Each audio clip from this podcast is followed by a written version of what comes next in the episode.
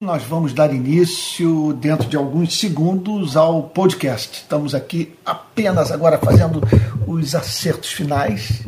Ai, deixa eu dar uma arrumadinha aqui. É isso aí. Bom, opa, não ficou legal. Agora sim. Então vamos lá. É isso aí. Estou esperando o Pedro chegar, que já está vindo para cá. Eu estou achando o enquadramento hoje diferente. Não tá legal sei. Ai, deixa eu ver se aqui se eu consigo fazer algo melhor.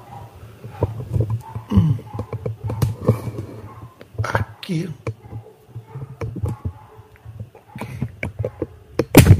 Opa, perdão, perdão, gente. Mil perdões aqui que eu estou levando um couro. Não é o meu chamado. Eu não fui, não fui chamado por Deus para esse tipo de coisa. Estou aqui. Olha o Pedro chegando aí. Faltou a cadeira. Faltou a cadeira. Já volto, vou buscar. Faltou a cadeira. Bom, vamos lá, gente. Olha, mil perdões aí. Já vamos começar. Só estou dando aqui uma, uma ajeitada. Enquanto isso, é, já pode mandando aí o, o, as perguntas, né? Para gente começar a interação santa, o bate-papo, né? Opa, vamos lá. Eu não estou gostando desse enquadramento. Ai, ai. Deixa eu dar uma ajeitadinha aqui. Conto com a imensa paciência de todos. Vamos lá. Bom. Estão vendo aqui como que a coisa é ultra super amadorística. Ou amadora, né? Bom, vamos lá. Alguém tem alguma questão para apresentar? Estou aqui com o Pedrão, meu filho querido. Boa noite, pessoal. Vamos lá? Então, se você tiver alguma questão, algo assim que. Ah, um abraço para o Nilson, querido, esse gigante da fé, companheiro de, de luta, companheiro de perseguição. Meu Deus, como, como é querido. Então, estou aqui com o Pedro. É, quer dizer, estou o tempo todo é, falando nas redes sociais, o tempo todo postando, e eu fico a pensar se você não está lidando aí com alguma questão que, que demanda uma, uma, uma resposta honesta. E eu estou aqui para é, colaborar, eu e o Pedro. Né? Então vamos então, lá, vamos, vamos começar lá? pelas perguntas do nosso grupo do Telegram, ACCast, que é o grupo que a gente batizou. É, para quem não sabe, a gente tem esse grupo. Se você quiser fazer parte, ele é especialmente para esse momento de segunda-feira à noite. Você pode entrar nele, ninguém fala nada, mas quando chega o dia do podcast, as pessoas vão mandando as perguntas e eu vou lendo. Mas se você não quiser fazer parte, você pode fazer a pergunta no próprio chat ao vivo. Nós temos a primeira pergunta da querida Raquel, que sempre acompanha a gente, membro da RPI. A Raquel Fernandes Campos perguntou o seguinte: é, Gostaria um dia de te ouvir pregar sobre Isaías 45, 7. Imagino que irá ser muito rico. Poderia falar um pouco sobre esse versículo, Isaías 45, 7. Uhum. Raquel, estou abrindo aqui. Isaías 45, 7 diz assim: Eu formo a luz e crio as trevas, promovo a paz e crio os conflitos, eu, Senhor, faço todas estas coisas. É uma declaração que está é, inserida, né? eu diria que é um dos versículos que fazem parte daquele conjunto de versículos bíblicos que dão amplo testemunho sobre o governo soberano de Deus, inclusive é o governo soberano de Deus sobre aquilo que de trágico ocorre nesse planeta. Bom, entenda uma coisa: nós vivemos por fé, é, o que significa o seguinte: é, nós não dispomos de acesso a todas as informações. É, quer dizer, nós estamos privados de fazer uma análise exaustiva daquilo que ocorre debaixo do sol. Nesse sentido, há dificuldade maior que enfrentemos na vida do que lidar com a inescrutabilidade de Deus com o fato de que os caminhos do nosso Deus não são os nossos caminhos. e que ele decreta aquilo que muitas vezes nós não conseguimos encaixar na nossa teologia. Você olha para alguma coisa que ocorreu e você diz: Meu Deus, como ver uma tragédia como essa à luz do que a Bíblia fala sobre o poder de Deus, bem como sobre o amor de Deus. E, é por isso que nós precisamos de fé. Fé é uma confiança implícita na bondade divina. Por isso que se nós não nos transformarmos em crianças, jamais entraremos no reino dos céus, é o que disse o Senhor Jesus.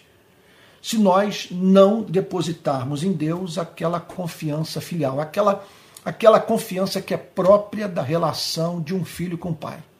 O pai toma uma decisão, o pai pede para que o filho faça alguma coisa que ele não entende muito bem, contudo, o filho se submete à vontade do pai por saber que ele o ama, por confiar nele.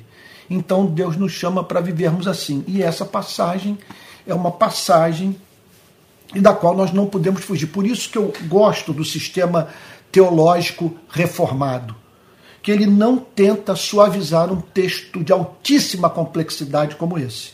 Eu formo a luz e crio as trevas. Promovo a paz e crio os conflitos. Eu, Senhor, faço todas estas coisas. Agora veja só. Ele não cria as trevas por ter prazer nas trevas. Ele não cria as trevas para que para que para que é assim, para que a escuridão se torne num fim em si mesma. Ele não cria o conflito por amor à guerra. Simplesmente, no seu governo soberano, ele é capaz de decretar como meio aquilo que, sob uma certa perspectiva, aquilo que, se olharmos sem levarmos em consideração o fim da história, se nos afigura como absurdo, mas que, sob é, uma análise acurada do que está de tudo que está envolvido no fato, nos conduz a dar a Ele toda a honra, toda a glória, todo louvor. Agora, veja só. Talvez você esteja dizendo não é possível que o Antônio esteja ensinando isso. Não é possível que essa seja a interpretação que o Antônio faz dessa passagem. Que Deus cria, cria as trevas. Que Deus cria os conflitos. Ele cria as trevas muitas vezes como manifestação do seu juízo sobre a vida de uma pessoa, sobre a vida de uma cidade, sobre a vida de uma nação. Ele cria os conflitos. Sabe? O desembarque da Normandia, por exemplo, foi um instrumento divino para o julgamento é, do povo alemão, que com o nazismo provocou a Deus exigiu que Deus, de uma forma cabal, manifestasse o seu repúdio ao mal. Agora, vamos parar para pensar no seguinte: na alternativa que nos resta. A alternativa que nos resta é crer que simplesmente o mal ocorre em absoluta revelia da vontade de Deus. Quer dizer, que Deus não tem controle soberano sobre nada, que Ele é um Deus que se coloca do nosso lado e chora conosco. Sabe? Então, somente isso. Se solidariza conosco. E quando nós perguntamos para Ele, mas o Senhor não sabia que isso ia acontecer? Porque o Senhor o permitiu. Sabe? A alternativa que resta é a teologia do superanjo. É um Deus que é maior do que o conceito clássico de Deus e maior, que, que, que é menor é inferior ao conceito clássico de Deus e maior do que o ser humano. Um super-anjo. Na verdade, o incompetente nosso que está nos céus, ao qual eu não posso adorar. Porque se ele sabia de antemão que toda essa sorte de desgraça haveria de acontecer e que ele não seria capaz de tirar proveito algum dessa dor, que tudo isso o pegou de surpresa, sabe? Que simplesmente ele criou essa espécie de mundo quer dizer, no qual as coisas acontecem sem que ele tenha domínio sobre as mesmas, se esse, esse Deus, se esse é o Deus verdadeiro, eu, eu realmente tenho sérias dificuldades de o respeitar como eu amo apaixonadamente o Deus da tradição reformada, que é soberano. Sabe, não entendo essa soberania, mas se ele é soberano, eu posso crer que ele é capaz de transformar o mal em meio é, de realização da sua vontade soberana. Sabe? Que a coisa que se desmanchou na sua mão, que ele pode reconstruí-la e torná-la mais bela do que seria se nada de mal tivesse acontecido. É isso. É, Raquel, eu vou tentar dar uma resposta breve, porque eu acredito que você também queria ouvir, né? O que eu tenho a dizer. Como você disse que queria é, ver uma pregação é, minha, eu suponho que seja minha especificamente, que meu pai prega o tempo todo. Então acredito que você tenha perguntado para mim sobre o que eu falaria a respeito desse verso, né? Olha, esse verso ele ele nos remete à soberania de Deus, à doutrina de que apresenta o nosso Deus, que é bom, que é misericordioso, que é santo, santo, santo, que é justo, como um Deus que é soberano, né, sobre tudo e todas as coisas. E tem um capítulo das Institutas de Calvino que, na verdade, são vários capítulos nos quais ele trata da soberania de Deus que foi o que de melhor eu pude ler até hoje na minha vida sobre essa doutrina. Eu acho que eu nunca vi alguém enfrentar ela de uma maneira tão realista como ela apresentada na Bíblia, como Calvino fez. E Calvino ele pega um exemplo assim na Bíblia que eu acredito que seja um dos melhores. Ele pega o exemplo de Jó. E o que, que ele vai dizer sobre a história de Jó? Ele vai dizer onde entra a soberania nessa história. Porque na história a gente tem três informações importantes sobre toda a tribulação que Jó passou. A primeira informação é de que é, Satanás se apresentou diante de Deus e pediu permissão a ele para que tentasse a Jó. Essa é a primeira informação. A segunda informação que nós temos é que Deus o permitiu. Inclusive disse até onde ele uhum. poderia ir. E a terceira informação, uhum. interessantíssima, é de que os sabeus atacaram um grupo de servos de Jó, os mataram e roubaram as coisas de Jó, e os caldeus atacaram outro grupo de servos de Jó e roubaram e mataram os servos de Jó. Dois grupos, dois povos que viviam na Mesopotâmia, antiga Mesopotâmia. Inclusive os caldeus foram quem originou os povos babilônios. Então Calvino faz a seguinte pergunta: onde entra a soberania de Deus? Quem é o responsável pelo que aconteceu com Jó? porque a Bíblia diz que Satanás o tentou, que ele que trouxe todo o mal, mas ela também afirma que Deus permitiu. E além disso, nós temos caldeus e sabeus inseridos na história, como o braço né, que agiu e que trouxe esse mal sobre Jó, né, roubando todos os bens dele, matando os servos. Aí Calvino vai dizer: a coisa funciona da seguinte forma: a responsabilidade é conferida aos sabeus por terem praticado o mal, a responsabilidade de acordo com a soberania de Deus, soberania de Deus é conferida a Satanás por ter instigado os sabeus e os caldeus a cometer esse mal contra Jó, sabe? E a soberania de Deus, ela se encontra no fato de que Deus permitiu todas essas coisas, de modo que no fim da história ele pudesse fazer com que Jó conhecesse de uma maneira mais profunda, com que Jó fizesse aquela linda declaração: uhum. Eu te conhecia somente de ouvir falar, mas agora os meus olhos te veem ele fez com que Jó recebesse outros filhos, tivesse novos bens e tivesse uma compreensão sobre a natureza desse Deus a qual ele servia, de forma que ele não teria uhum. se não tivesse passado pelo que ele passou. Uhum. Então Deus é soberano, ele usa instrumentos para os seus propósitos, contudo, as pessoas são responsáveis pelo que elas fazem. Sabe? O que aconteceu nessa história é que ele permitiu que Satanás agisse. E ambos, Satanás e os grupos dos povos da Mesopotâmia, são responsáveis pelo que eles fizeram com Jó. É, vamos para a próxima pergunta. Depois da Raquel, nós temos a pergunta da do Fábio Santana. Fábio também que está sempre participando do podcast. Uhum. Faz excelentes perguntas. O Fábio diz o seguinte: Olá Pedro, paz e graça. Gostaria de saber do querido pastor Antônio como ele se alimenta espiritualmente diariamente né, a sua devocional e tal. E qual a dieta dele nesse sentido? É Bíblia e mais o quê?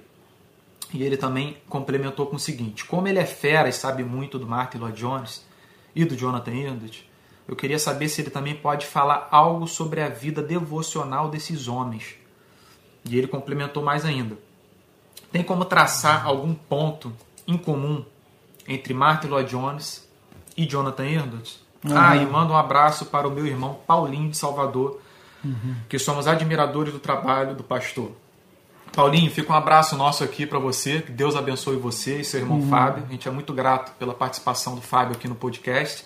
E vou só recapitular, porque eu não sei se meu pai pegou tudo. Não, deu para pegar. Deu para pegar? Deu para pegar. Sua devocional? É, né? Pois é, o, o, o, que eu faço é o seguinte, né, há muitos anos, né, e eu dou graças a Deus de ter sido, é, é, vamos assim dizer, gerado espiritualmente dentro de uma tradição que valorizava muito a vida de oração e a leitura regular das Sagradas Escrituras.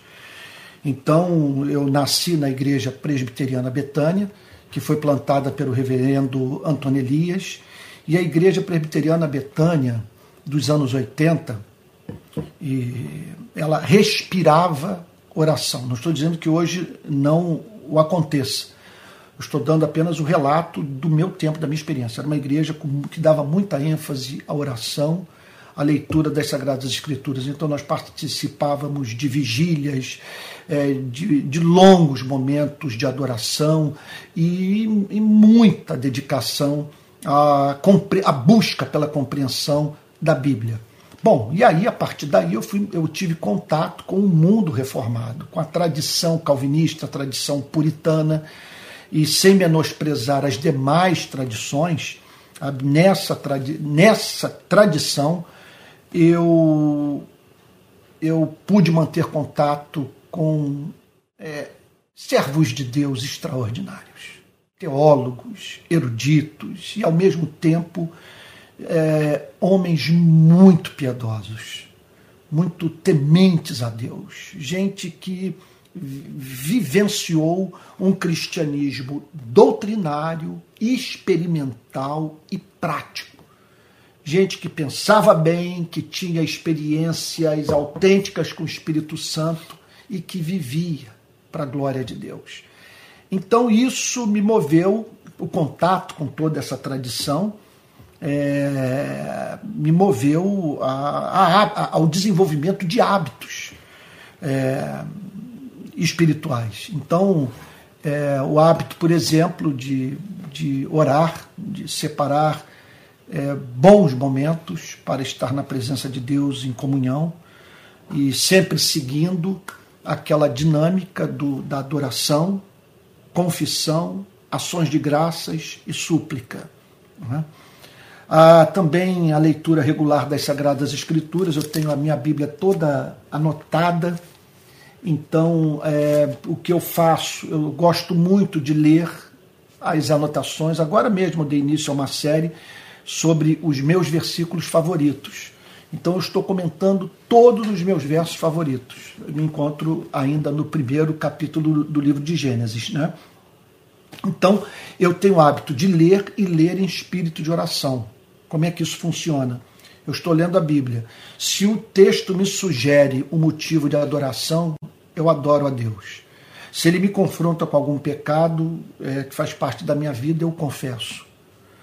Se ele me move às ações de graças por alguma expressão do amor de Deus pela minha vida, pela vida de gente que eu amo, eu agradeço. E se ele me, me estimula a, a buscar em Deus alguma coisa que só em Deus eu posso encontrar, eu apresento a minha súplica. Eu procuro também ter sempre perto de mim é, autores que não sejam técnicos, sabe? Autores que escrevem para a alma, para aquecer o coração. Tipo então, Spurgeon, né? Spurgeon ele é, é, muito assim. É, o Spurgeon. São autores que você lê e você tem vontade de buscar a Deus, você cresce em amor por Jesus, sabe? Esses dias eu estava conversando com o pastor Luiz Vanderlei, eu me encontrei com ele em Portugal, e ele me contou a seguinte história, que um grupo de, de, de pessoas, né, de, de pastores, o, o, chamou para se reunir né, com, com eles regularmente. ao que ele virou-se para o grupo e perguntou: Mas qual é a proposta de vocês? A proposta de vocês é a nos aproximarmos de Cristo, amarmos mais a Jesus, porque se essa não for a meta, não tem interesse em participar desse grupo. E eu acho que ele foi bíblico. Ele deu a resposta que deveria ser dada. Nós não temos tempo a perder.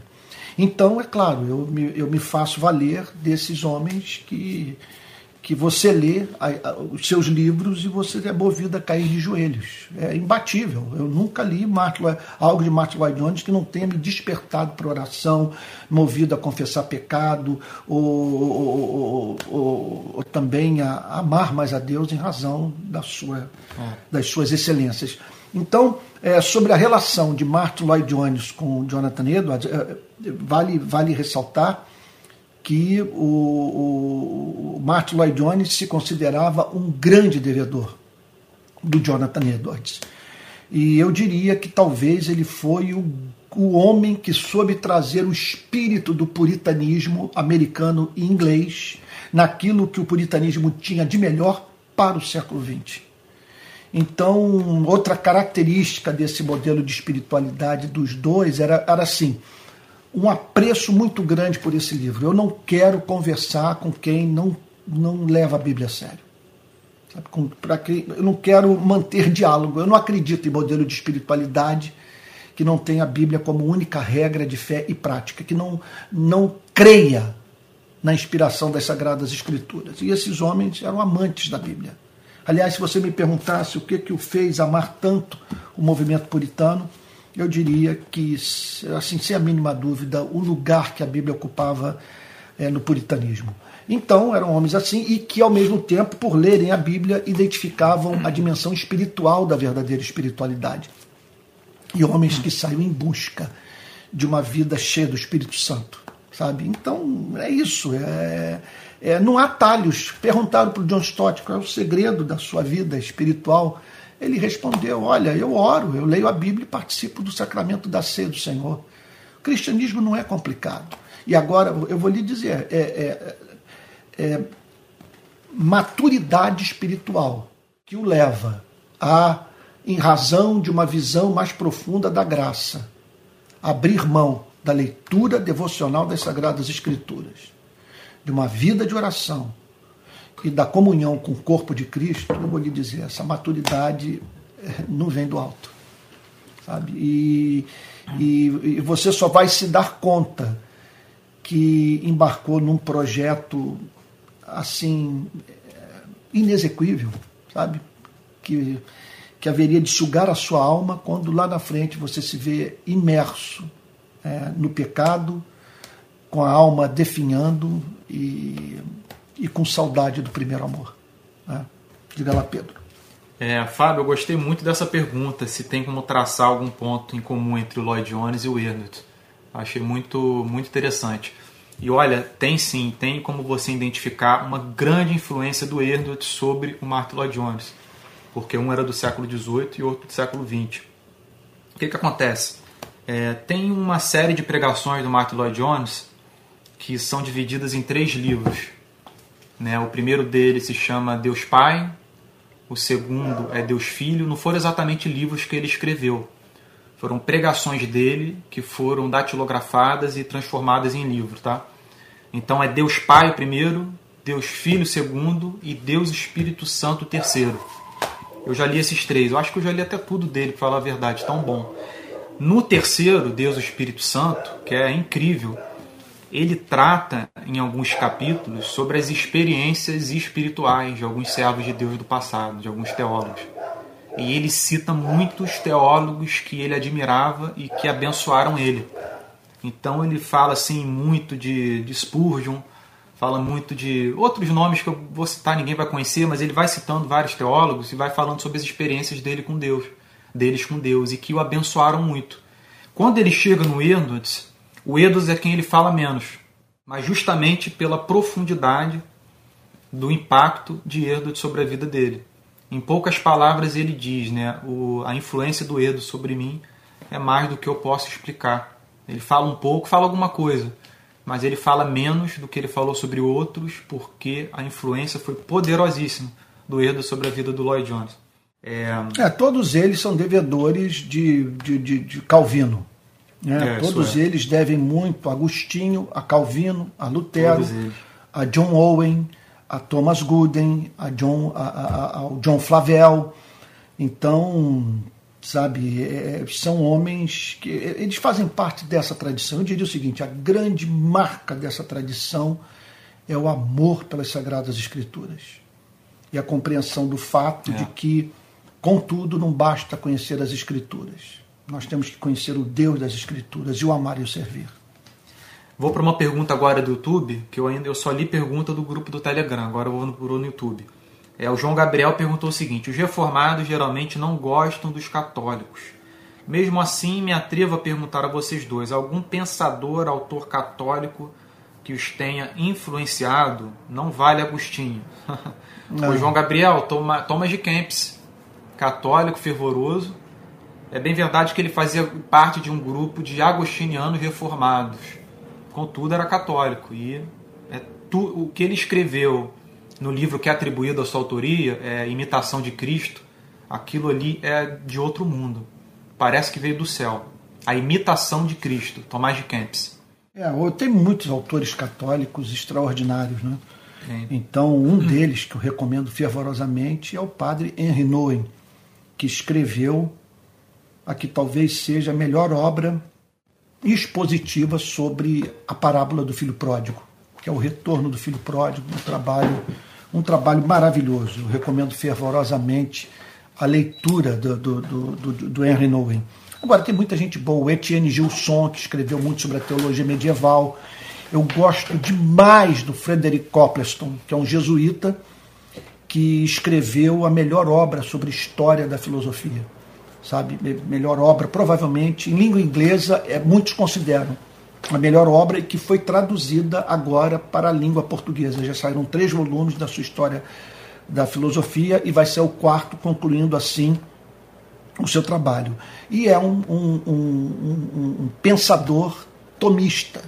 E, portanto, é, nós somos assim é, remetidos a, a, a, Tomás de Aquino, é, que também é um é pensador extraordinário.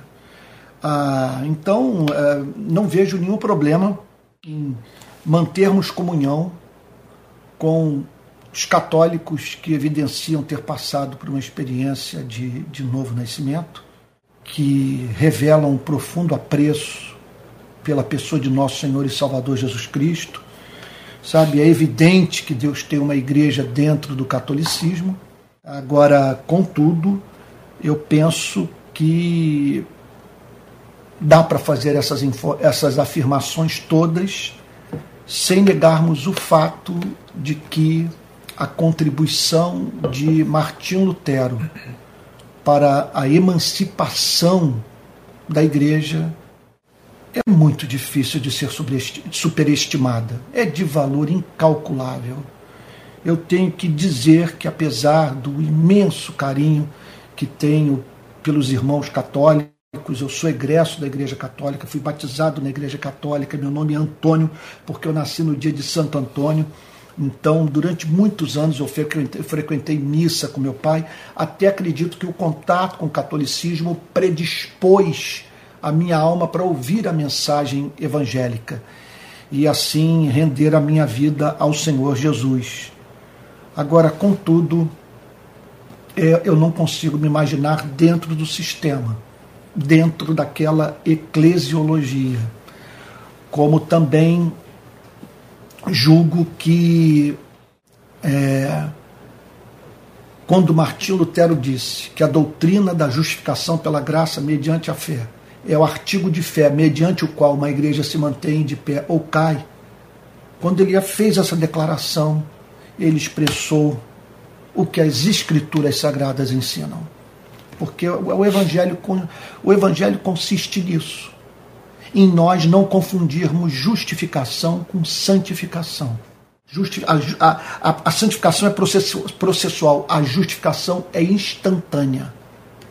A justificação significa Deus, por um ato de pura graça, nos declarar pela fé justos, como se jamais tivéssemos pecado.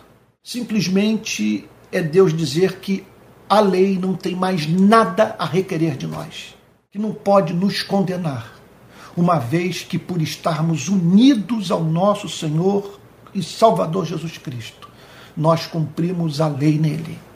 E não apenas isso, morremos com ele, de modo que pagamos a nossa dívida nele, pela sua graça, pelo seu imenso amor.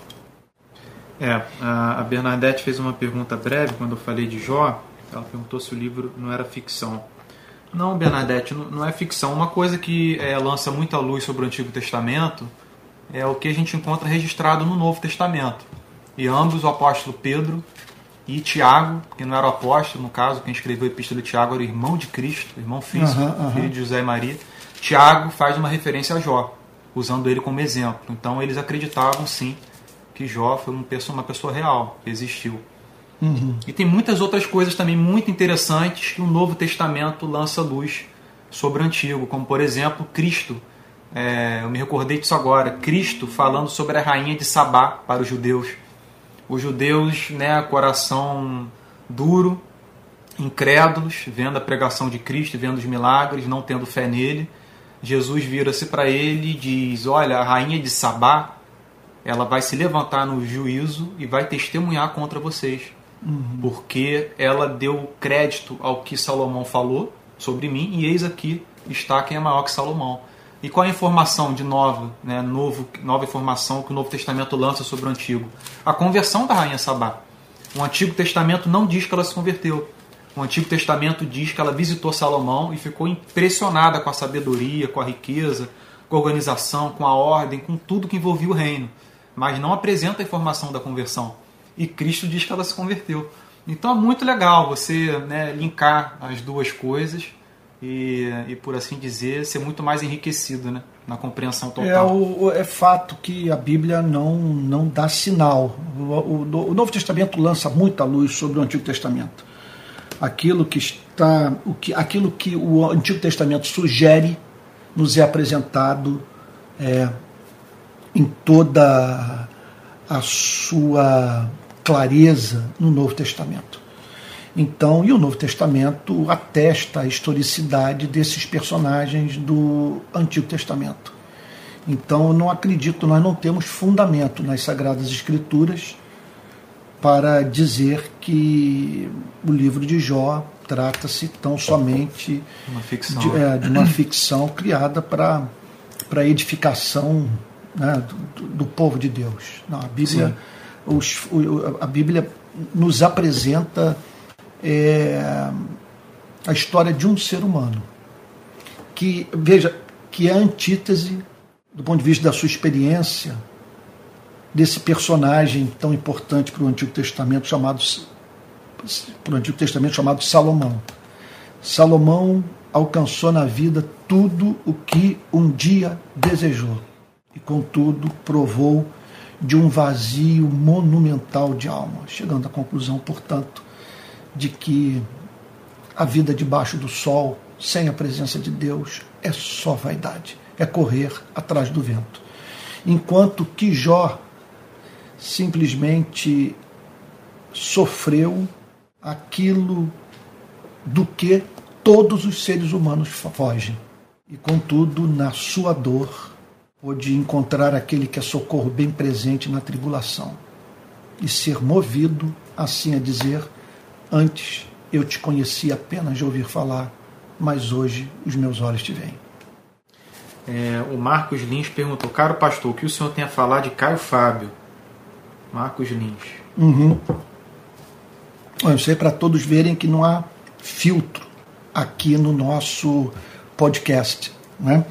O pastor Caio, eu, eu conheci na década de 80, ele era o pastor da igreja onde eu me converti.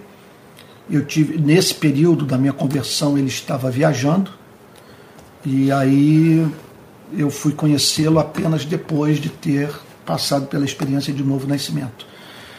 E aí quando eu conheci, eu fui tratado com especial apreço por ele. Ele foi, naqueles anos iniciais, uma, uma pessoa que se dedicou com muito carinho a mim. Suas pregações faziam bem à minha alma, me abençoaram profundamente. E eu sou grato a Deus por tudo que o Espírito Santo fez na minha vida por meio da vida dele. Então, é isso, sabe? É, é claro que é, o, tempo passou, é, não subscrevo é, em totum a, o que ele fala e, e, e a gratidão por aquele período é tamanha que eu procuro ser lacônico nos comentários sobre ele, me abstendo, portanto, de prosseguir no diálogo é, sobre a vida de alguém que, que a, por quem eu sou grato e espero que Deus é, é, o cubra com a sua imensa graça. Vamos para o próximo? Uhum. É, eu não posso responder porque eu não conheço. É, pergunta do Iago Castelo Branco. Iago perguntou o seguinte: Pastor Antônio, os cultos online me abençoaram demais. Todavia, senti que existe uma comunhão que só a igreja pode oferecer, o que é muito difícil reproduzir nesse formato de culto familiar. Aí é até bom para a gente esclarecer mais ainda sobre a RPI, essa dúvida do Iago. Ô Iago, querido, olha só. É, o que nós estamos é, é, dizendo é o seguinte: nós estamos apostando nisso. Vamos lá. O mandamento é para nós congregarmos. A Bíblia não diz onde. Se deve ser num templo, se deve ser numa casa, se deve ser numa sala de aula. A Bíblia não diz. A Bíblia diz que nós devemos congregar.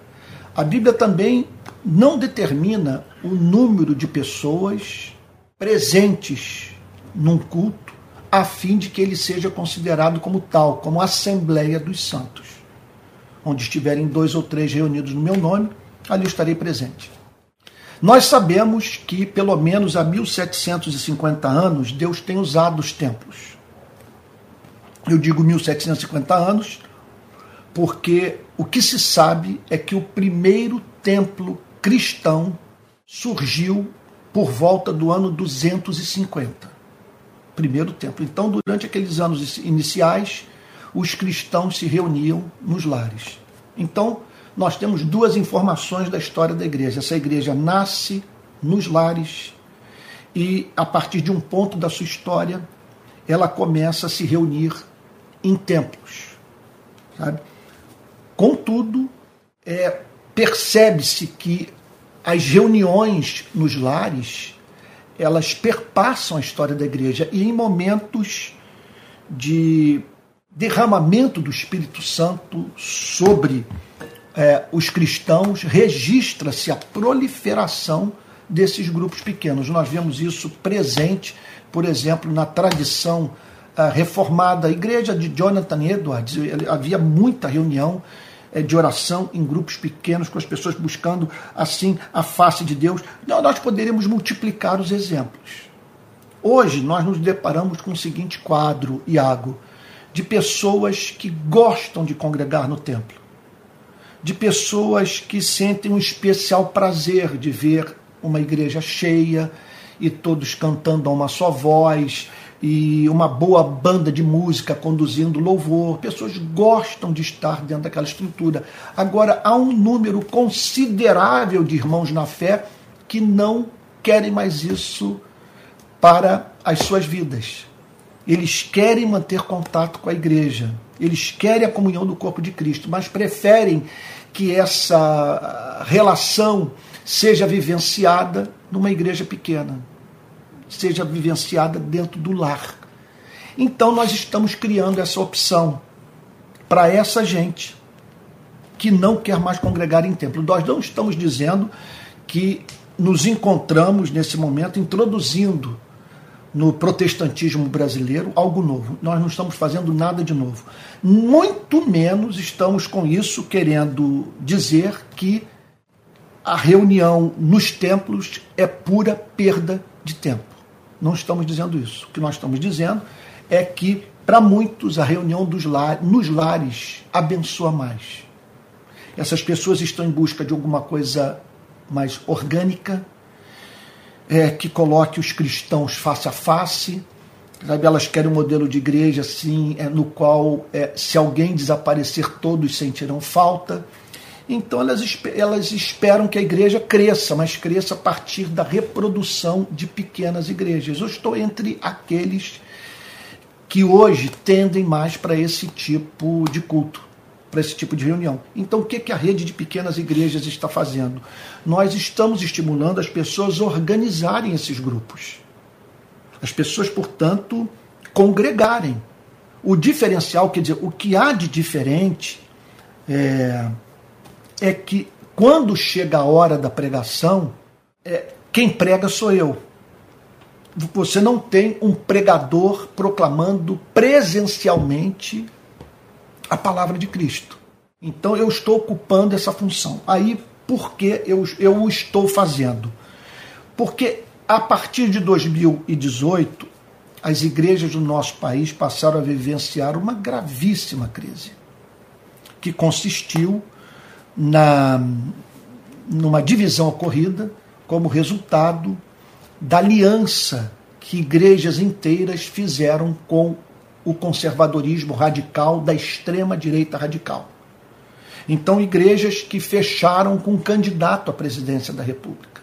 E esses irmãos saíram dessas igrejas e acabaram ficando sem igreja. Muitos, inclusive, perceberam que não havia mais espaço para eles, uma vez que eles viam como antibíblico, como imoral aquele apoio. Esses irmãos então ficaram sem ter onde congregar. E aí eles, daí eu pensei, eu vou socorrer essas pessoas, muitas das quais é, é, estão, estão ligadas a mim. A maioria não, mas algumas das quais sim. Eu falei, eu vou oferecer um espaço de comunhão para esses irmãos. E outro ponto muito importante: muita gente mandando mensagem para mim dizendo: olha, eu estou sendo mais abençoado assim, ouvindo, ouvindo a mensagem online do que participando num culto presencial. Ou seja, eu cheguei à conclusão de que mais vale uma pregação online que faça sentido para aquele que ouve a exposição das Sagradas Escrituras do que uma pregação presencial, quer dizer, você estar num culto no qual houve um pregador. É, vamos assim dizer, que, que está presente, quer dizer, uma pessoa na qual você pode tocar, né? e que, contudo, não fala coisa com coisa. A pregação não é bíblica. E, ao mesmo tempo, revela um comprometimento político inaceitável. Aí eu pensei assim: é, vamos partir para esse modelo. Eu diria que aqui em Niterói, as demandas espirituais dos irmãos que congregam na minha casa, pelo que eu posso tirar do seu testemunho, estão sendo plenamente atendidas. São irmãos que não sentem a mínima falta das reuniões no templo, que não querem mais saber de um culto com 200, 300, 500 mil pessoas. Eles querem congregar em pequenas igrejas. É isso que nós estamos fazendo temos uma visão evangelística, a ideia é multiplicar essas pequenas igrejas e as espalharmos pelo Brasil. É, um, um ponto também, é, o Iago mencionou, né, é um ponto positivo é, no fato de você ter comunhão na igreja e não um culto familiar. Mas uma coisa também negativa, uma coisa que eu poderia ver de negativa numa grande igreja é de quando o culto termina e você vê aqueles grupos sendo formados, sabe? de grupos que não se misturam, que estão sempre juntos, né? muitas vezes saem para fazer as coisas juntos e você não tem exatamente a comunhão que você vê no Novo Testamento.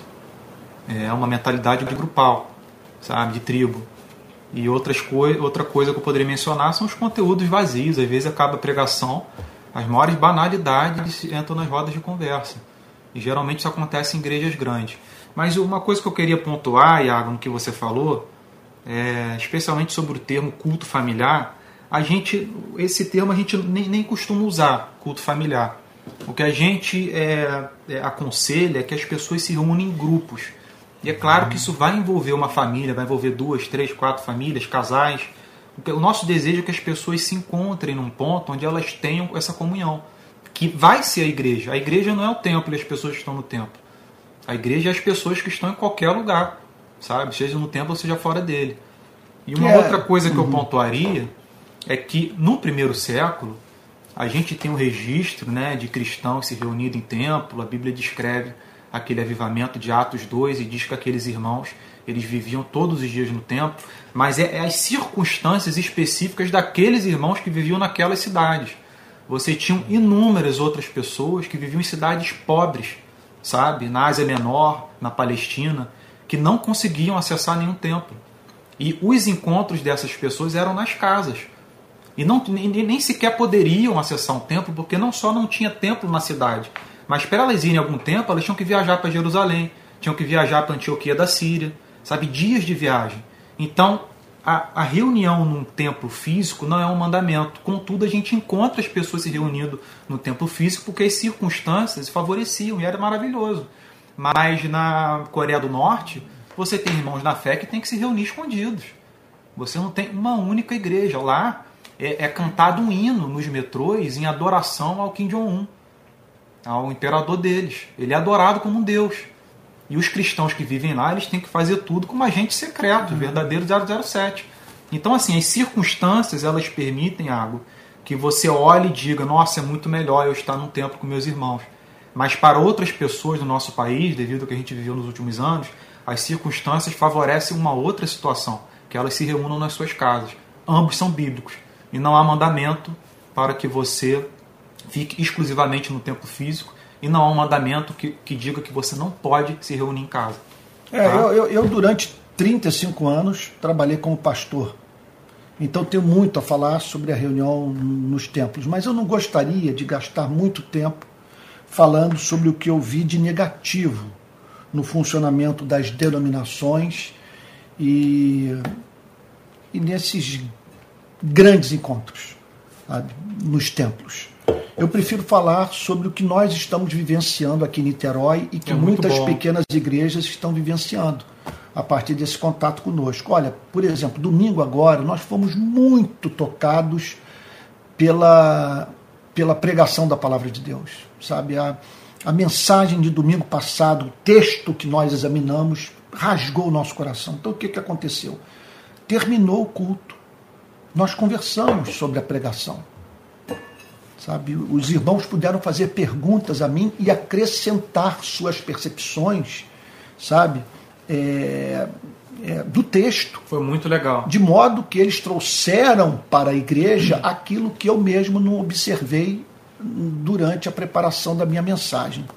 Deixa eu só ah, contar para eles o que a gente fez. Uhum. Assim que ele terminou de pregar, uhum. a gente permaneceu na sala, no local onde ele prega, onde tem a, a filmagem e tal e a gente ficou ali 40 minutos conversando sobre os versos do texto de domingo, às 6 horas. Yeah. E foi muito legal, sabe? E esse é um dos, é um dos objetivos é, da palavra de Deus, é que ela venha e ela faça morada, que você fale sobre o que foi pregado, que aquilo fique na sua mente, no seu coração, que você medite, converse sobre aquilo, e que não termine o culto de domingo, aquele show musical, e que vá um para o McDonald's, outro para hamburgueria, você conversa sobre futebol, sobre BBB, isso é, é até pior, né?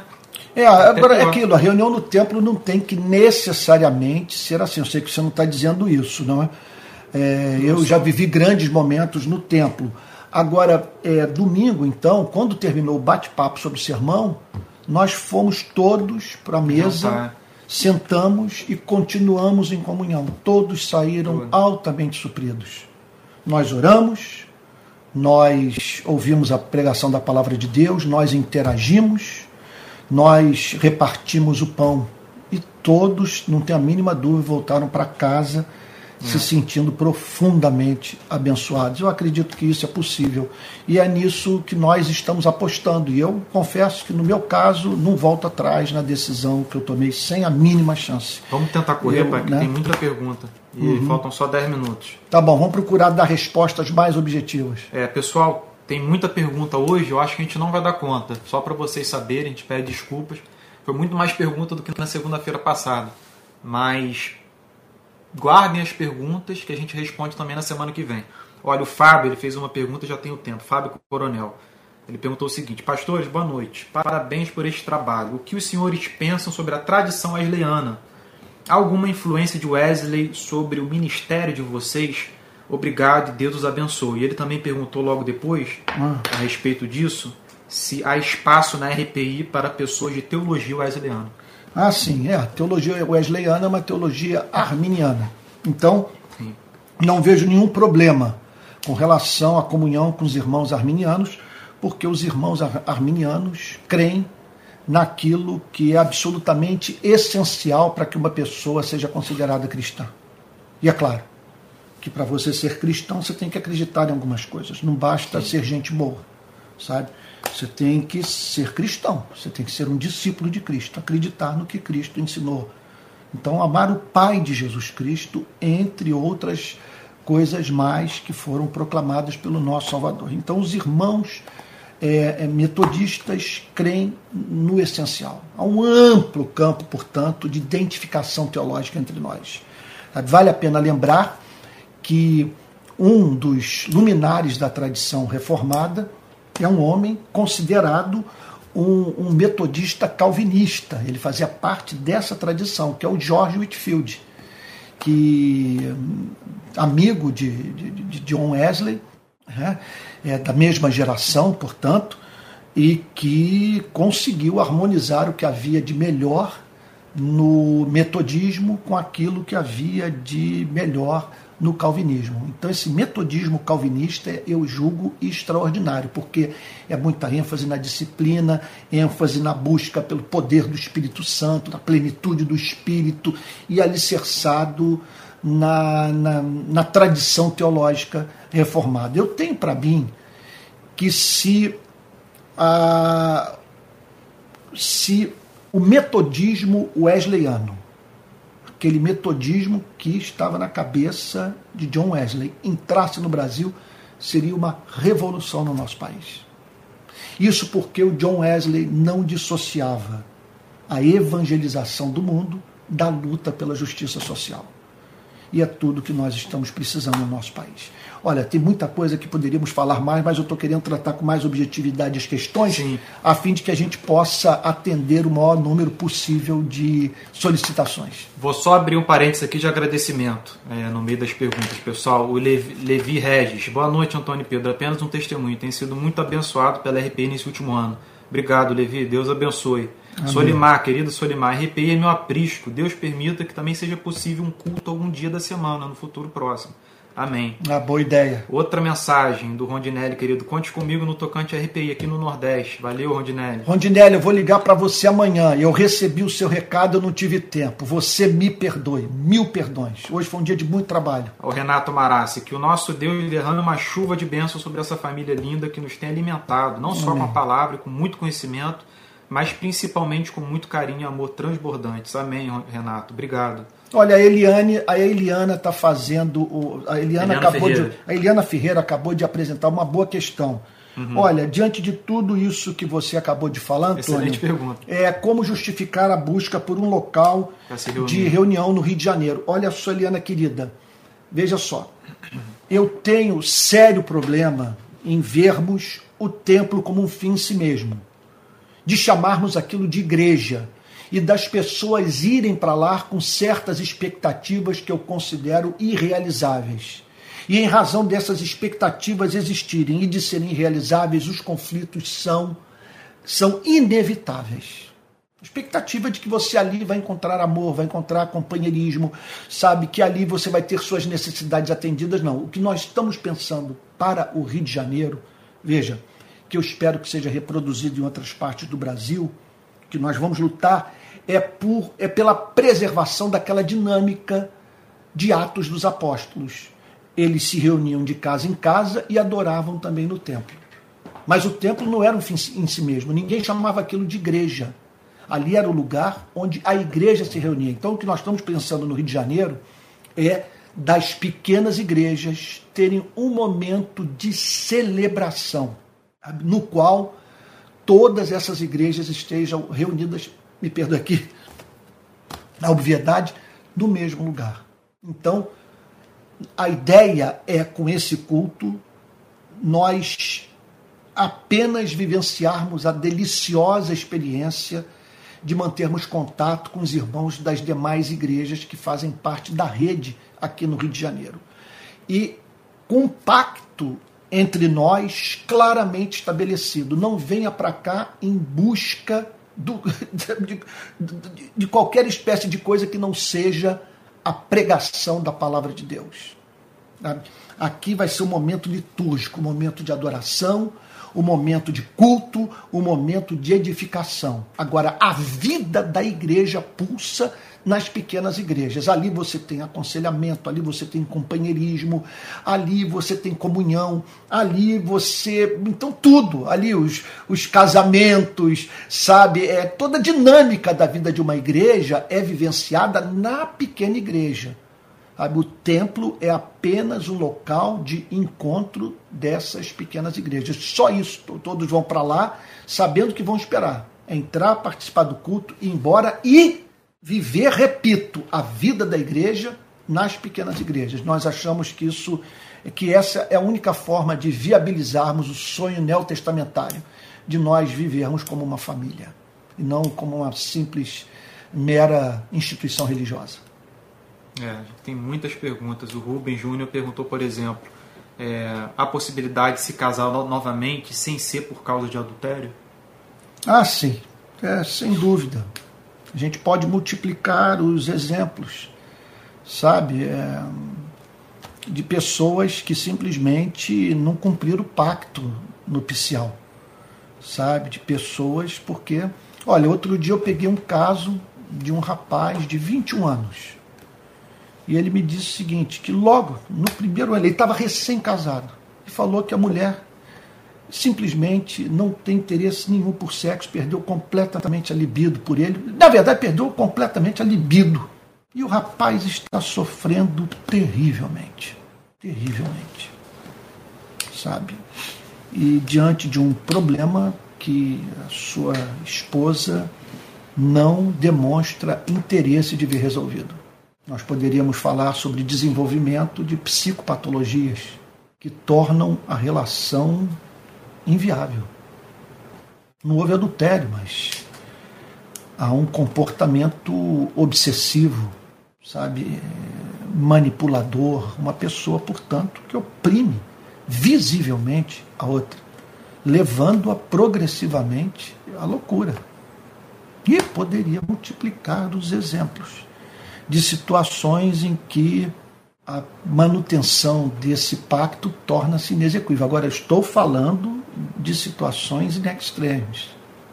Eu não estou falando da banalização dessa, dessa aliança que nós fazemos com alguém do sexo oposto. É, porque lá está o Senhor Jesus dizendo que Deus juntou, que não separe o homem. Somos responsáveis por quem cativamos. Então você tira uma pessoa de casa, você faz com que ela se afeiçoe por você, que creia que vai encontrar em você aquilo que ela poderia buscar numa outra pessoa. Ela entrega os seus melhores anos de vida a você e você banaliza essa relação. Então, o ideal, eu, eu, eu insisto que o ideal é nós darmos esse testemunho também para o mundo. Ser sal da terra e luz do mundo nesse presente contexto é nós mantermos os nossos laços matrimoniais sabe, tendo como fundamento uma aliança, não a manutenção do amor romântico. Sabe? Porque se essa for a condição sine qua non, a condição indispensável para a manutenção dos laços matrimoniais, nós não vamos permanecer casados com quem quer que seja. Ah, agora, contudo, é, nós podemos pensar em situações nas quais a a manutenção dessa aliança vai fazer uma das partes adoecer irremediavelmente, ou até mesmo fazer com que as duas venham a definhar. E como Deus tem nos chamado a paz, como o amor, a misericórdia, o bom senso, a sabedoria devem reger os nossos relacionamentos interpessoais, na verdade é seguinte, a, nossa a condução da nossa vida nesse planeta. Então penso que, que manter essa aliança a qualquer preço é, é uma violação é, do bom senso, da sabedoria, sabe? do amor. É. Bem, pessoal, a gente deu a nossa hora, tem muita pergunta ainda. Eu queria pedir desculpa a todos. A gente não vai conseguir respondê-las, mas é, a gente quer agradecer pela participação. Hoje foi muito especial, muita gente participando, muita gente agradecendo e os pedidos de agradecimento é, e de graça, né, pelo que tem acontecido no nosso meio, eles têm aumentado. Uhum. Né, meu pai até deu testemunho disso. Muita gente mandando mensagem agradecendo é, pelo que pelo veículo que a RPI tem sido de bênção na vida de todo mundo. Então a gente é muito grato a Deus, a gente agradece a Deus por isso, agradece a vocês pelo carinho. E aos que estão desanimados a gente pede perseverança, vamos nos consolar mutuamente, aos que estão em angústia a gente vai orar por vocês, contem conosco, aos que estão com problema de saúde também podem contar com a gente, eu vi pedidos aqui de oração, a gente está lendo tudo, tá? E, e no mais, Bom, mais um podcast. É isso, é, a gente está muito feliz com o retorno. Pela primeira vez na minha vida, eu estou levando o YouTube a sério. Então estou postando regularmente e as respostas estão sendo maravilhosas. Ou seja, o número de visualizações só cresce. Estou batendo alguns recordes, né? E, e, ah, e me parece que estou começando a vencer um bloqueio. O bloqueio de ser considerado comunista, de ser petista, essas acusações tolas que são feitas é, contra mim. Né? Não porque seja tolo ser petista, mas é que eu não sou petista, embora tenha votado no Lula por motivos que já deixei claro para todos. Não votei nele por causa dos seus defeitos votei nele como uma alternativa ao pior governo da história do nosso país, sabe? Então, sem dar, sem promessa de apoio a crítico incondicional, porque isso aí é, ninguém tem o direito de exigir de você e de mim. Mas então o que está acontecendo é que algumas pessoas estão ouvindo a mensagem e estão rompendo com o preconceito. Isso, isso começa a entrar em curso e eu estou muito grato a Deus por isso. Mas eu conto com a ajuda de todos, porque há uma barreira ainda, uma tentativa de, de blindar o meu ministério. Sabe? Porque se colar a denúncia que eu tenho feito de que a igreja pecou de 2018 para cá gravemente, dois terços dessa igreja imergiu em iniquidade ao fazer essa aliança, ao associar o nome de Jesus Cristo ao nome do ex-presidente da República, se isso colar, vai ficar mal para muito pastor. Se a igreja é, passar a acreditar no que eu estou pregando, nessa denúncia que faço sobre essa aliança, os pastores terão que, que dar muita explicação. Terão que, na verdade, é o seguinte, não é nem dar explicação, eles vão ter que pedir perdão para a igreja, porque se silenciaram, e não poucos se calaram por motivo financeiro. Agora que eu estou é, lutando para ganhar mais espaço nas redes sociais com o meu ministério de pregação, levando a sério pela primeira vez o YouTube, me impressiona o que é ensinado do ponto de vista da, da sua, da, do, do, do, crescimento de visualização no YouTube. Basicamente, o conselho é o seguinte: respeite o seu público-alvo, sabe, produza material para que o seu público-alvo, o seu público-alvo é, o ouça e o acompanhe e visualize, dê like, essa coisa toda. E eu tomei um caminho suicida. Me insurgi contra dois terços da igreja a qual eu quero servir sabe? Então, dois terços de uma igreja que passou, quer dizer, não vou dizer que em toto, mas em grande parte passou a me ter como, como de esquerda. Né? Então, eh, eu peço que você me ajude a, a, a, a compartilhando esses links, divulgando, porque essa igreja precisa de reforma e a minha esperança é que com um programa como esse, com, as, com o Palavra Plena, todo dia de manhã às sete horas, a, a mensagem amanhã já está gravada, sete da manhã em ponto vai ter o Palavra Plena, Essa semana são cinco exposições sobre o livro do profeta Jeremias, mais o curso de teologia, mais as pregações de sábado e domingo, mais o podcast, sabe, mais essas mensagens pequenas. Eu estou gravando dezenas de mensagens em menos de um minuto. É Com tudo isso, a ideia, a meta é, é ajudar a igreja a voltar-se para as sagradas escrituras, para a verdadeira vida cristã.